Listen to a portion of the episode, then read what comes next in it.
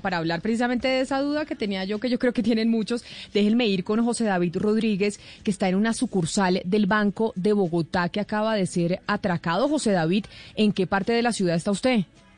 Hola Camila, así es, estamos aquí frente a esta sucursal del Banco de Bogotá, de Bogotá, ubicada en la carrera 19 con calle 40. Aquí estamos en toda la esquina para que los oyentes se hagan una idea más o menos sobre una estación de gasolina que queda en toda esa esquina. Al lado está ubicado este Banco de Bogotá. Pues bien, hacia las 10 de la mañana, Camila, lo que nos cuentan testigos, que dos personas ingresaron al banco y hicieron el famoso taquillazo. En algunas bolsas negras, lo que nos relata uno de los testigos, se llevaron estas personas el dinero, salieron a pie y en la esquina más o menos de la calle 41, pues ahí decidieron correr hacia la parte de arriba y en estos momentos, por supuesto, las autoridades tienen la zona acordonada y ya inicia la investigación. En estos momentos no se sabe el valor de la cantidad hurtada porque eso lo determina el banco una vez haga las verificaciones.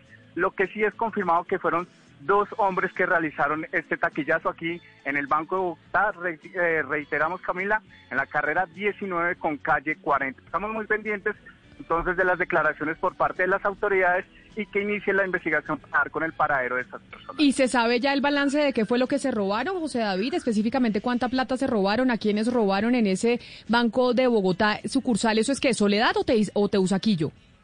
Es como entre la Soledad y Teusaquillo porque le cuento que a tres cuadras exactamente del Paraguay, entonces como que se divide entre las dos zonas.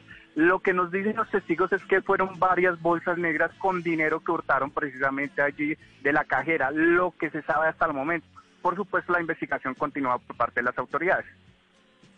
Estamos pendientes y además hay que tener mucho cuidado, pues en esta época de Navidad, cuando uno sale a comprar los regalos, no solo el coronavirus, pues está aquí presente, también por esta época tenemos eh, la delincuencia, eso pasa siempre, mucho cuidado.